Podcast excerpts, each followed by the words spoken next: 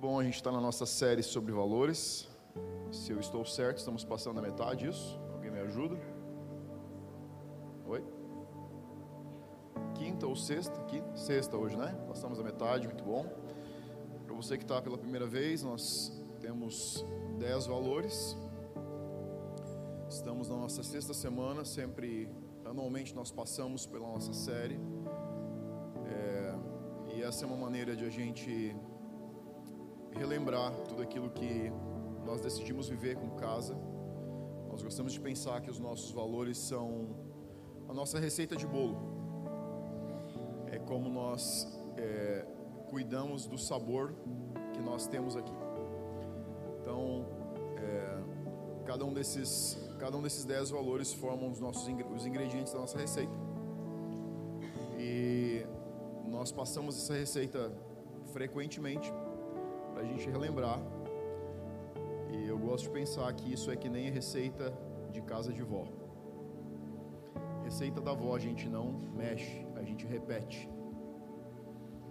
Amém? Está fazendo sentido? O que eu estou querendo dizer é que a gente vai nos próximos anos, enquanto eu ainda for pastor sênior. Se você quiser o cargo, você pode só se inscrever. Eu vou ficar muito alegre de poder descansar por uma temporada. Eu todo final de ano coloco à disposição se você sentir de Deus e o time sentir de Deus, você pode assumir a liderança, não tem problema nenhum. Isso é um lugar democrático. Não, é um lugar teocrático, na verdade. É Deus que comanda. Mas os valores são aquilo que dá realmente o sabor e dá a direção para a gente como casa. E o nosso valor de hoje é alegria. Ontem, algumas pessoas que são muito próximas da gente, muito próximas de mim, perguntaram sobre o que, que eu ia ministrar. Eu disse, eu vou ministrar sobre alegria. Aí eles tiveram, sentiram uma onda de alegria inundar o ambiente, sabe? Começaram a ficar muito alegres, assim. Eu percebi que era o, o, o valor certo para ministrar hoje. É, então, se você está tentando entender por que, que alguém como eu vai falar de alegria, eu vou te explicar. Alegria não tem muito a ver com você estar sorrindo. Eu quero te explicar quanto alegria é muito mais do que você andar com um sorriso no rosto. Por que, que alegria é um dos valores da casa? Porque alegria é muito mais espiritual do que você pensa. E é um valor intencional que nós escolhemos porque porque o senso comum diz que a alegria é resultado de situações que estão acontecendo de acordo com o teu planejamento. O senso comum diz que para você estar alegre, as coisas precisam estar correndo de acordo com o teu planejamento. Você tem um plano e quando o plano está dando certo, você fica alegre. Você fica alegre quando as coisas estão dando errado? Sim? Você planejou um dia de trabalho e quando você chega na garagem o pneu do carro está furado. Você fica? Não. Então o que, que a gente entende? A gente entende que a alegria é um estado emocional.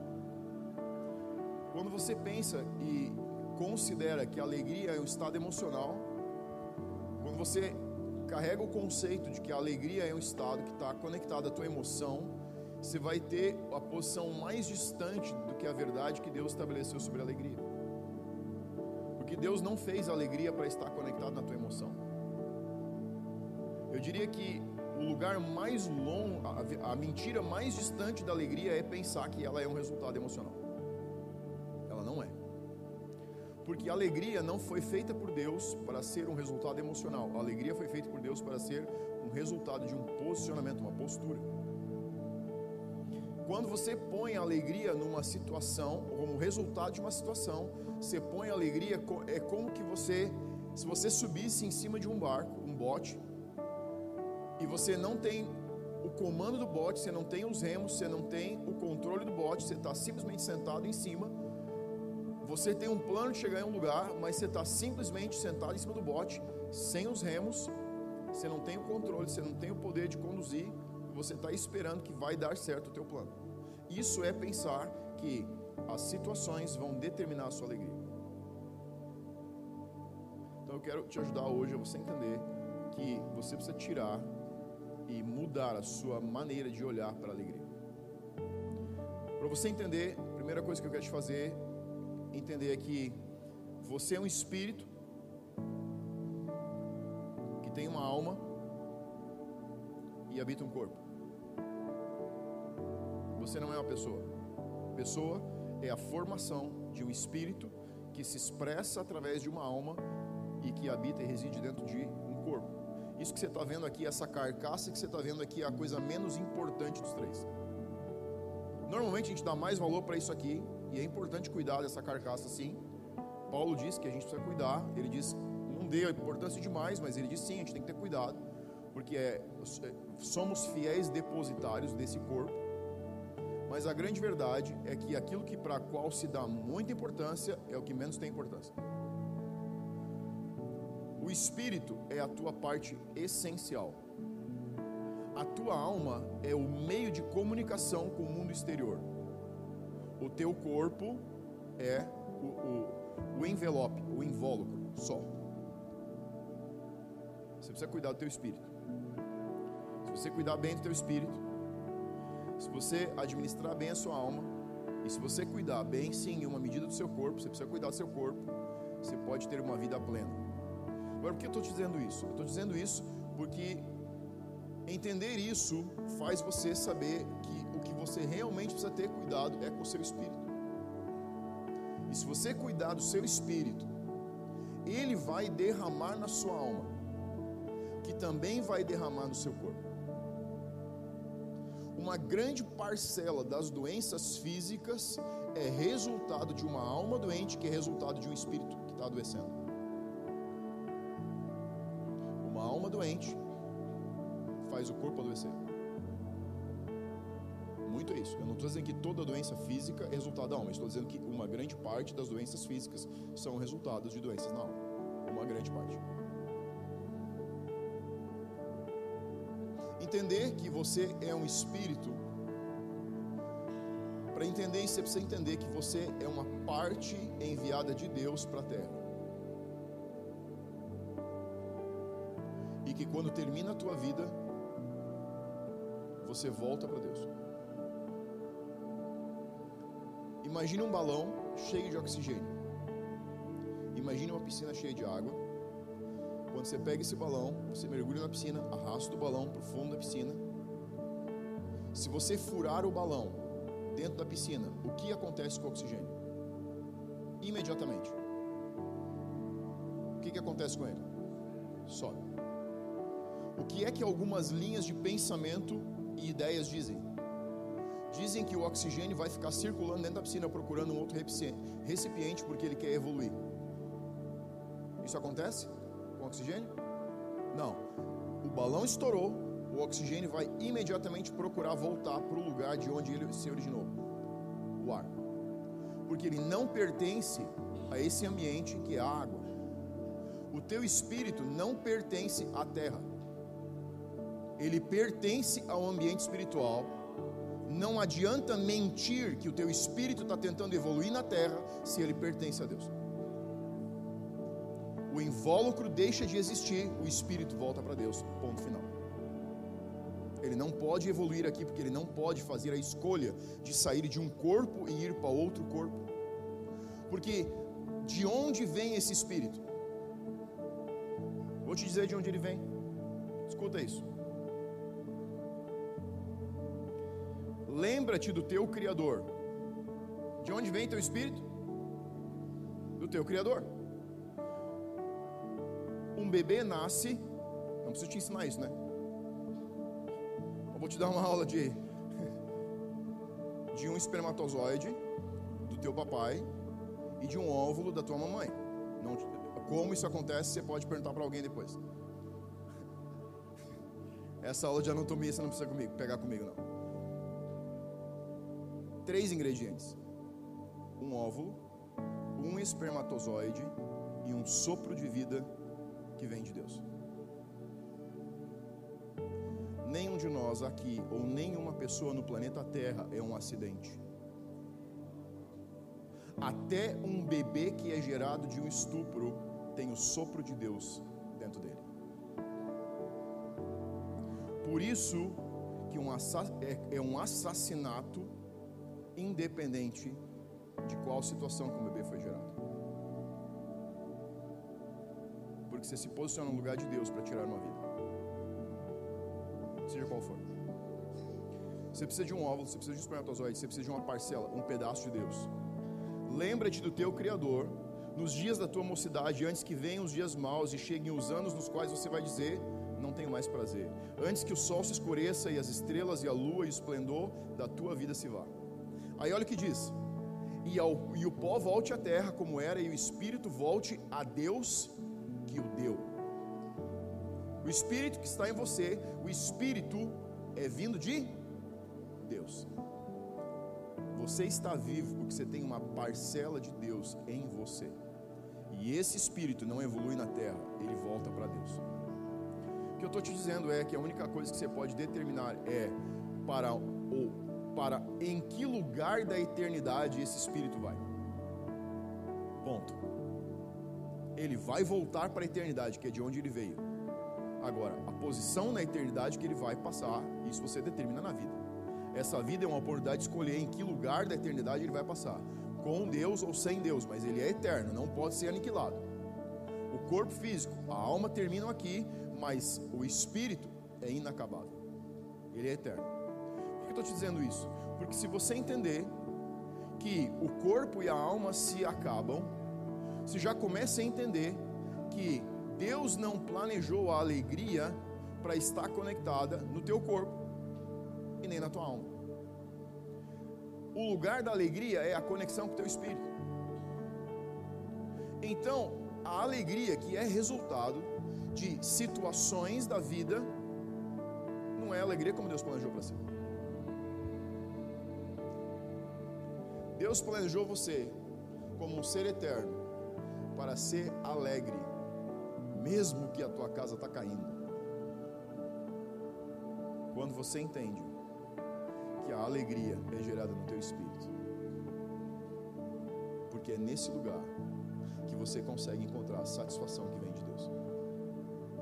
Porque a situação que você está vivendo não pode determinar o que você está sentindo no teu espírito.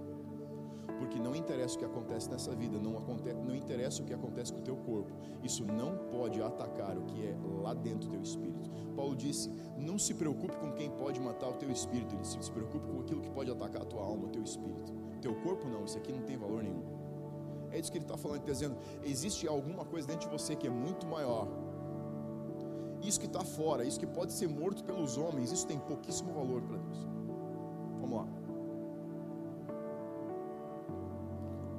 Abrir Romanos capítulo 8, versículo 28.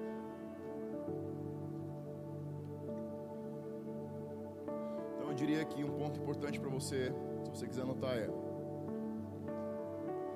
quando amamos a Deus, todas as situações, independente de quais sejam, devem gerar alegria.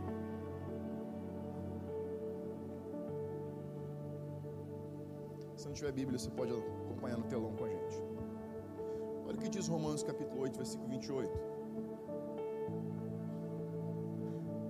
Sabemos, quem sabe? Nós Paulo está falando para os romanos. Sabemos que todas as coisas, fala comigo, todas as coisas. Quantas? Todas as coisas. Algumas? Todas. Todas são? Está vendo como tem poucos acreditando que são todas? Quantas são? Ah, agora sim. Agora a gente está acreditando nesse negócio mesmo. Vamos acreditar junto? Todas as coisas. Todas as coisas cooperam para o bem. Já pensou? Pneu furado, mulher brigando contigo. Não, isso não. Você fez alguma coisa errada se ela está brigando contigo. Esquece.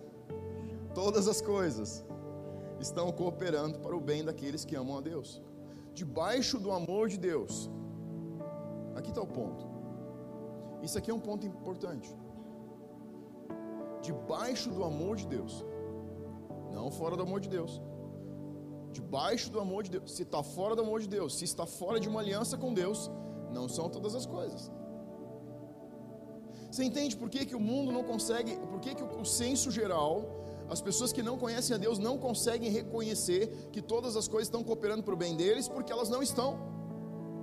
Porque fora do amor de Deus, não adianta você dizer para alguém que não entregou a vida para Jesus, dizer assim: não, é que você tem que entender que está tudo cooperando para o teu bem. É mentira, você está mentindo para a criatura. Sim, porque às vezes a gente está querendo levar a Bíblia para quem não tem Bíblia na vida. Às vezes você está lá querendo confortar a pessoa e você está mentindo sem querer. Não, vem cá, me abraça aqui, é que assim, é que tudo coopera para o teu bem. Não, não, pega o versículo de verdade, diz assim: se você estivesse debaixo do amor de Deus, isso aí estava cooperando para o teu bem. Se você estiver debaixo do amor de Deus, tudo coopera para o teu bem. Daqueles que são chamados segundo o seu propósito. Você quer que tudo coopere para o bem da sua vida? Tem uma condição. Você precisa estar debaixo do amor de Deus. Pensa num guarda-chuva. Está chovendo, você está debaixo do guarda-chuva. A chuva não te afeta. Chovendo, você está fora do guarda-chuva, a chuva te afeta. Você está debaixo do guarda-chuva, você está fora do guarda-chuva. Você está debaixo do guarda-chuva, você está fora do guarda-chuva. Você está debaixo do guarda-chuva, o cara está se molhando do teu lado, você está olhando para ele e diz assim: fica, tá tranquilo, a chuva é boa. Hã? É, a chuva é boa. O cara está molhado, que é um pinto, num dia de 8 graus, você está dizendo a chuva não faz mal. Jesus disse que ela é boa. Ele não vai acreditar em ti.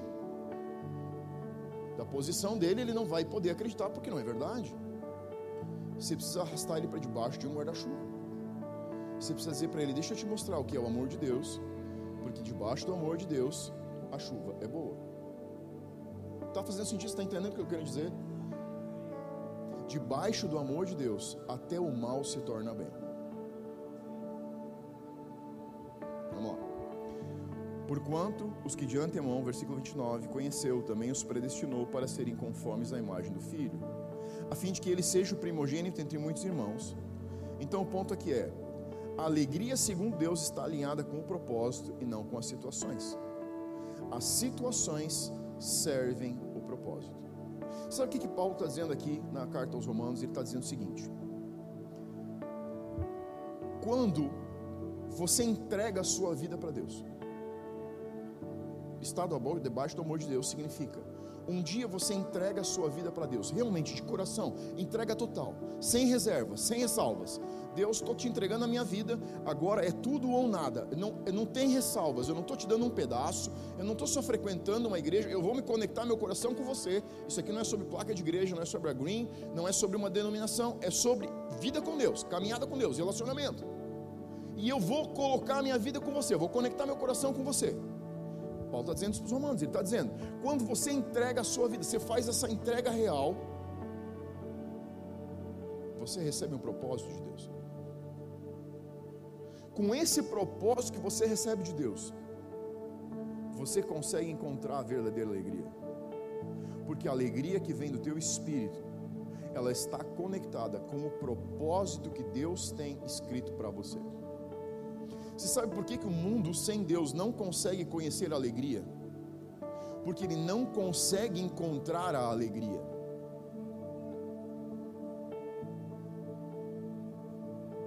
Porque a verdadeira alegria está em cumprir o propósito que vem a partir da salvação a partir do relacionamento. Fora do relacionamento com Deus, fora do amor de Deus, não existe alegria.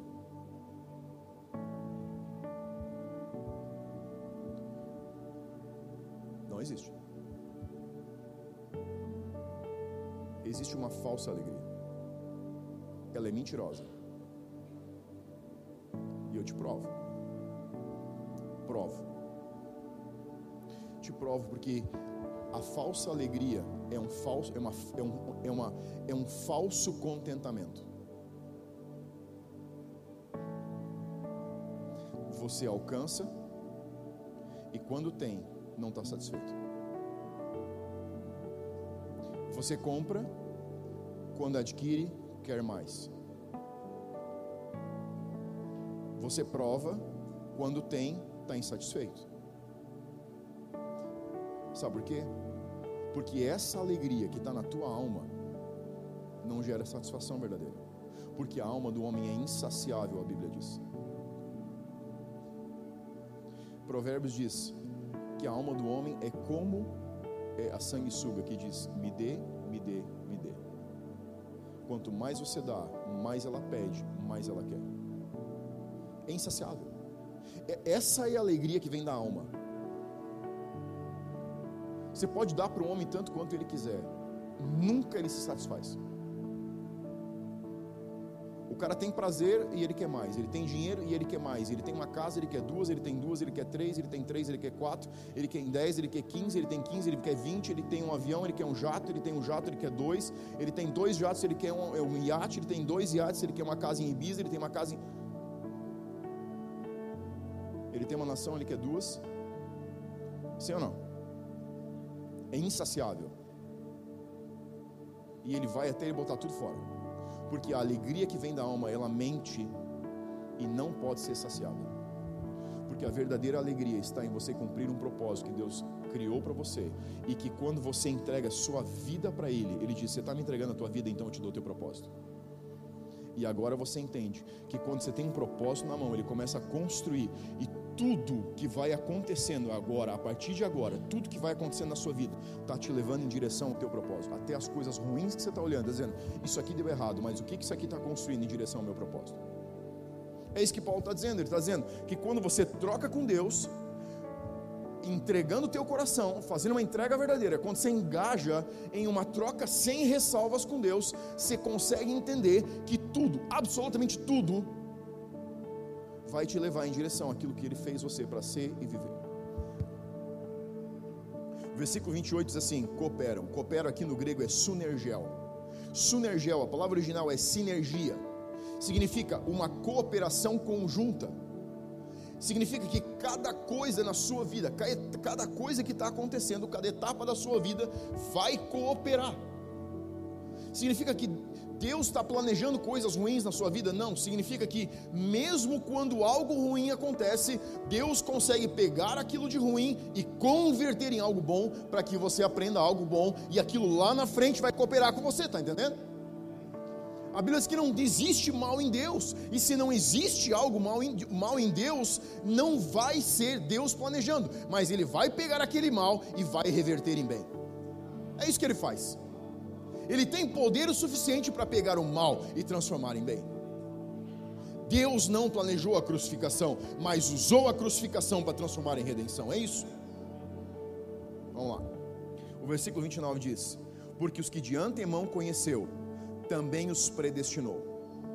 Então, Paulo está dizendo que Deus conheceu e predestinou.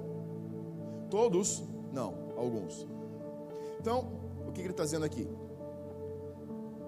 Ele está dizendo que, longe do amor de Deus, longe do propósito, não há plenitude de vida, porque a verdadeira alegria está em Deus. Olha o que diz Provérbios capítulo 15, versículo 15: Todos os dias do aflito são maus, mas a alegria do coração é um banquete contínuo. A alegria, o rei Salomão estava dizendo o seguinte: a alegria do coração é um banquete contínuo. Sabe o que Salomão tinha entendido? Salomão foi um homem, e se você ler o livro de Eclesiastes, além de Provérbios, você vai entender, você vai perceber que Salomão foi um homem que. Salomão diz assim: Eu provei tudo. Todos os prazeres que o mundo, o mundo tinha para Salomão provar, ele provou. Mulheres, comida, você imaginar, Israel tinha as maiores, o país mais, a nação mais rica do mundo antigo foi Israel na época de Salomão. O que existia, Israel tinha. E no final da vida, Salomão consegue, depois de provar tudo isso e não se saciar, e se perder durante uma boa etapa da sua vida, ele consegue encontrar um caminho de volta para o coração de Deus. E no final da vida, ele diz o seguinte: a verdadeira alegria do coração do homem não é provar tudo, é se banquetear para encontrar a verdadeira alegria. Sabe o que ele estava dizendo? Ele estava dizendo o seguinte: quando você pensa em um banquete, uma mesa de banquete, o que, que você pensa? Vamos lá.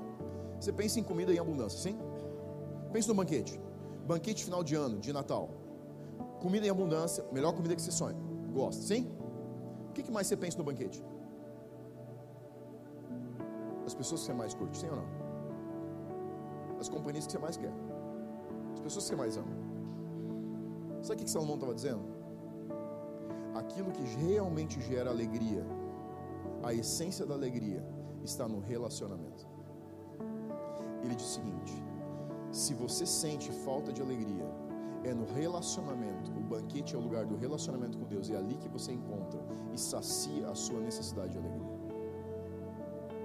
A verdadeira alegria não está em coisas. A verdadeira alegria pode ser saciada na presença de Deus. Quando você sente a necessidade, você começa a sentir tristeza. Você não precisa comprar alguma coisa. Ouviram mulheres? Os homens podiam dizer amém agora. É, porque às vezes elas dizem assim, amor, vamos dar uma volta no shopping, eu estou triste. Não, não. Diga para ela assim, vai orar. Vai para o teu banquete, amor. A verdadeira alegria é encontrada no lugar de relacionamento com Deus.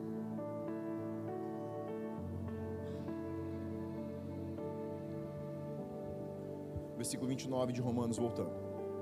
Porquanto aos que de antemão conheceu, também os predestinou para serem conformes à imagem do seu filho. E aqui a gente tem a palavra predestinação. Deixa eu esclarecer algo para você. Predestinação existe? gente estava conversando na mesa sobre isso hoje, e a Emily perguntou assim: pai, então você é calvinista?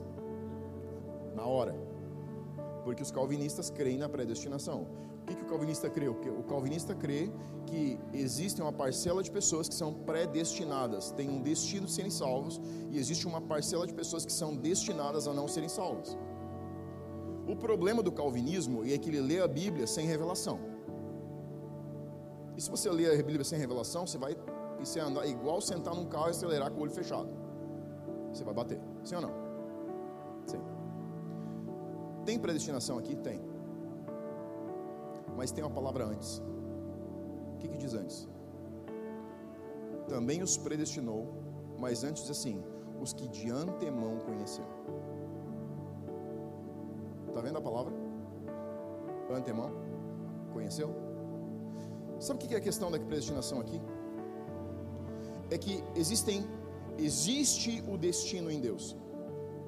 E a predestinação aqui é o teu propósito de vida.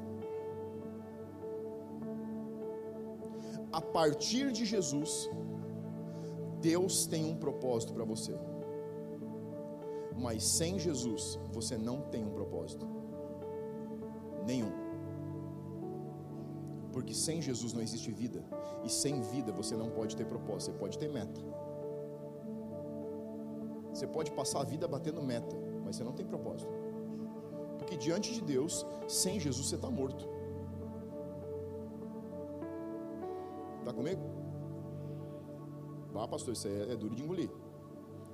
Fica comigo que eu vou te explicar. Eu nasci um lar cristão. Nasci um lar cristão. Meus pais já eram evangélicos. Quando falo de evangélicos, conheciam realmente Deus, tinham entregue a vida para Jesus.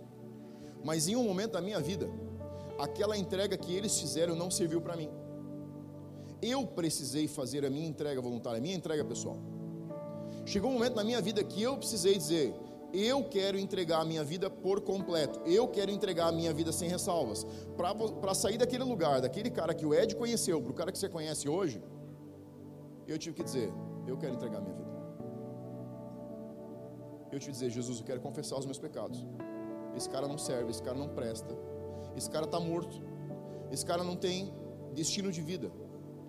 Eu não aguento ser esse cara que eu sou. Eu não quero ser esse cara que eu sou. Se existe algum propósito, eu preciso descobrir qual é, porque eu não tenho, eu não tenho paradeiro. Eu sentia isso. Eu não tinha sossego.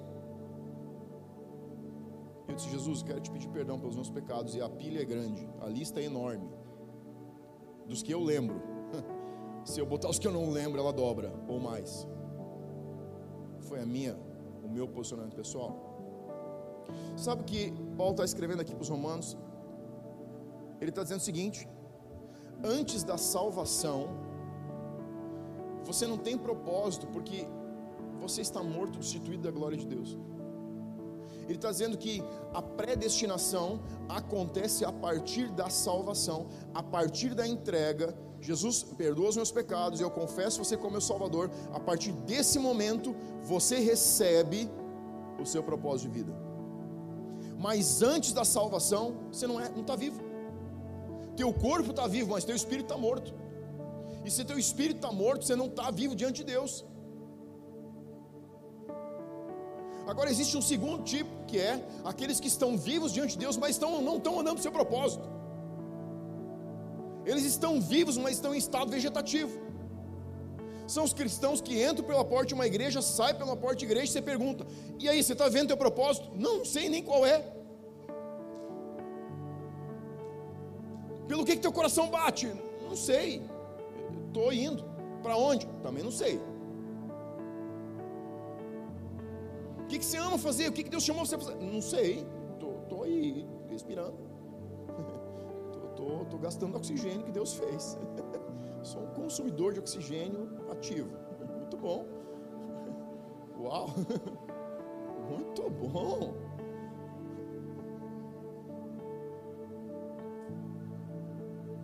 Em Jesus, você tem um propósito.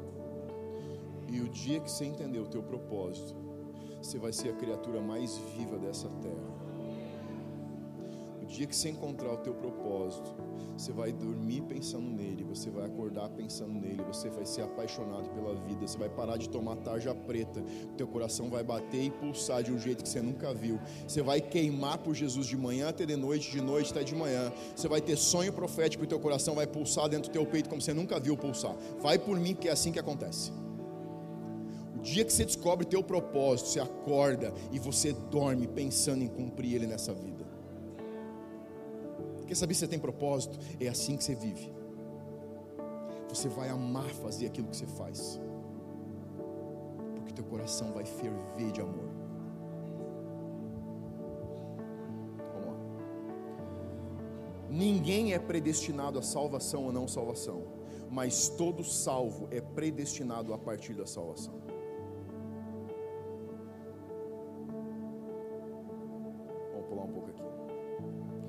Hebreus capítulo 12, versículo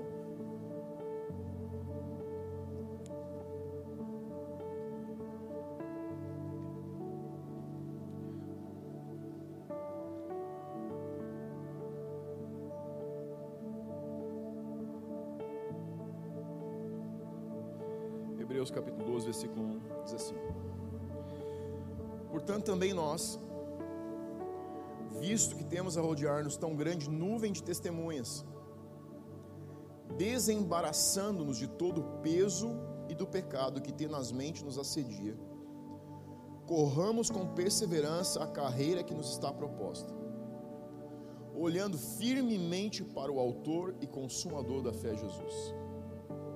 Então, o que que Paulo está escrevendo aqui na carta de Hebreus? Ele está dizendo o seguinte: ele está comparando como se ele estivesse falando de uma corrida dentro do estádio. Então ele está falando o seguinte: imagina que você está correndo dentro do estádio e você está simplesmente sendo observado por uma multidão de pessoas. Você está dentro da pista. Ele disse tem duas coisas que podem tirar você dessa corrida: o pecado, e aqui o pecado, a palavra, se você olhar o contexto original, é simplesmente a palavra errar o alvo. A palavra original significa errar o alvo. Então, ele está dizendo que duas coisas podem tirar você de acertar a linha de chegada com precisão: pecar e carregar um peso excessivo.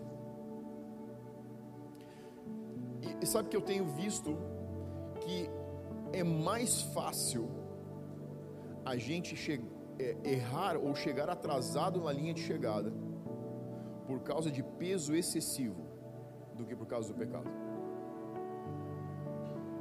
Sabe o que é o peso excessivo? Tem mais cristãos carregando peso excessivo do que problemas com pecado na sua vida. O peso excessivo é expectativa de pessoas,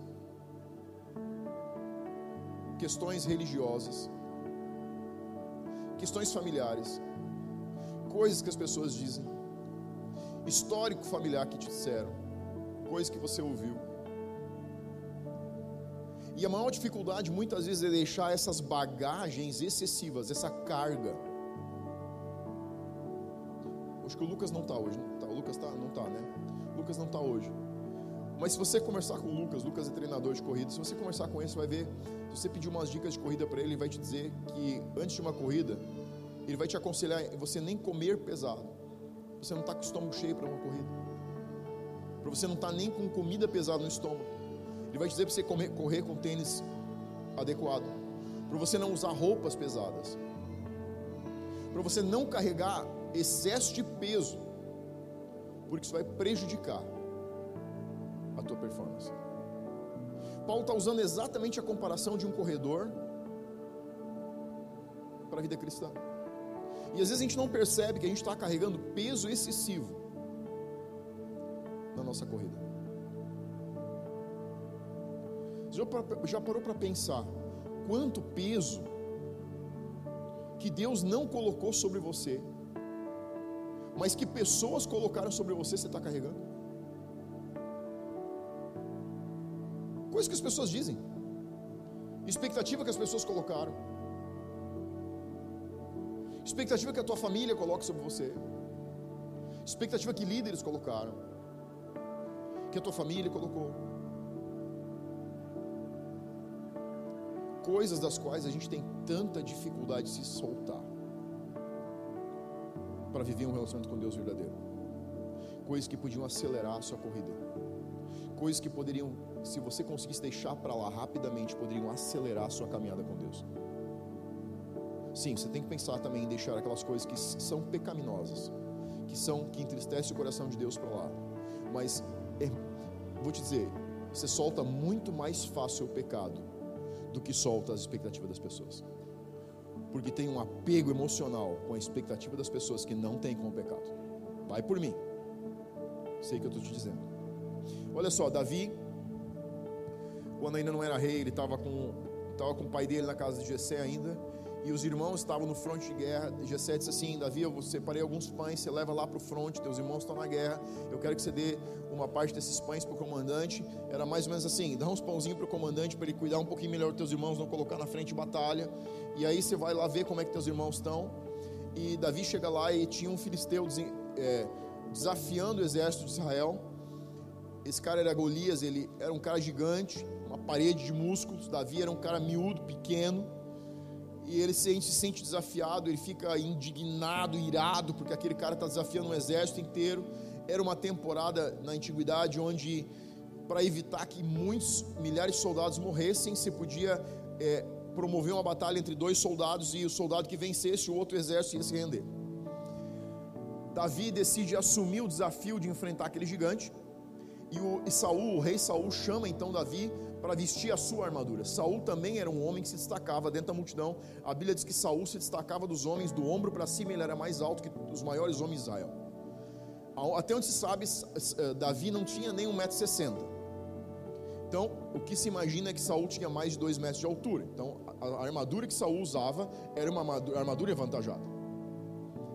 A Bíblia diz que eles colocaram a armadura em Davi, diz que ele não conseguia caminhar com a armadura. Bíblia diz literalmente que Davi tirou a armadura de cima de si. E pegou cinco pedras e uma tiradeira, uma funda, para enfrentar o gigante. Ali tem um pequeno ensino que está dizendo o seguinte: é melhor você ir com cinco pedras, uma funda e Deus com você, do que usar uma armadura que não é sua numa batalha. Não adianta você carregar peso excessivo.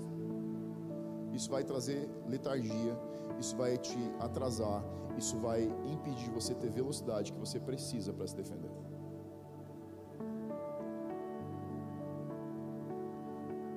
Você parou para pensar quantas coisas, quantos convites Deus já fez para você e você retardou por causa de medo e vergonha de pessoas? Amigos, família, sociedade. E vou te dizer a verdade, pessoas que não estão nem muito aí para você. Não, porque quando o bicho pegar, eles não vão nem olhar para ti. Eles não vão nem lembrar de você.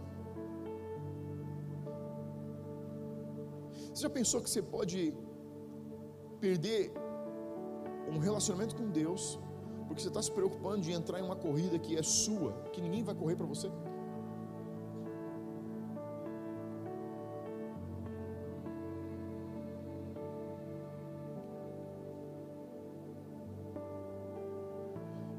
Sinto hoje, e já estou indo para o final aqui porque eu estou sentindo algo.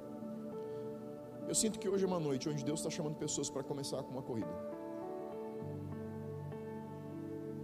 Mas também sinto de Deus que Deus está chamando pessoas para voltar a correr.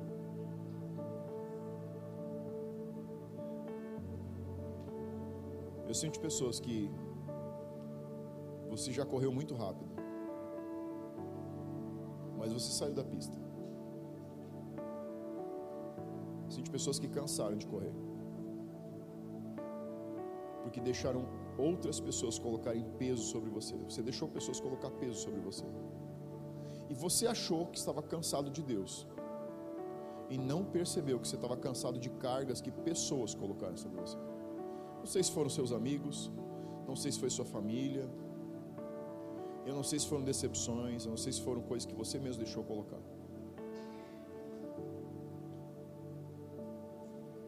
Mas a vida cristã, que eu estou te falando, ela é alegre. Escuta o que eu estou te dizendo. A vida cristã que eu vivo, cara,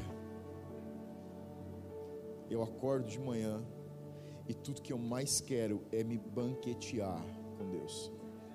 E quando eu sento na mesa de manhã, tá tudo fresquinho. Os melhores banquetes que eu tenho me servido são na presença de Deus. Não são com pessoas. E eu não estou te dizendo para você fazer algo que eu mesmo não tenha feito. Essa igreja nasceu porque eu também tive que deixar pessoas para trás. E você é muito vulnerável com você, porque eu estou sentindo ser vulnerável com você. Essa noite começou com honra e eu quero honrar a sua vida contando um pouquinho do meu testemunho hoje à noite. Não sei o que eu vou fazer isso, mas eu vou fazer. Para a gente estar vivendo o que nós estamos vivendo aqui, eu tive que deixar a minha família para trás.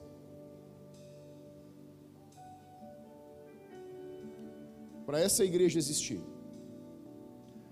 eu tive que tirar de cima das minhas costas expectativa das, da minha família. Pastor, mas eles não vão entender. A minha também não entendeu. Vai por mim. É, eles não entenderam. Levou oito anos para eles entenderem. E eles ainda não entendem tudo. Nem eu entendo tudo. Vai por mim.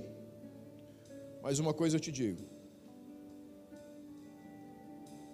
a alegria que eu sinto hoje, eu não trocaria por nenhum dos dias para trás.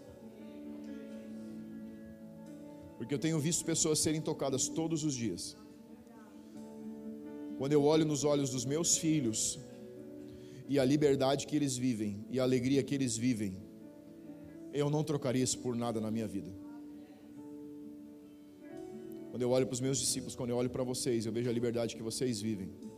Eu faria tudo de novo dez vezes mesmo que a carga fosse mais pesada, mesmo que eu tivesse que lutar com mais gigantes, eu lutaria de novo. Porque já valeu a pena, não vai valer a pena, já valeu a pena.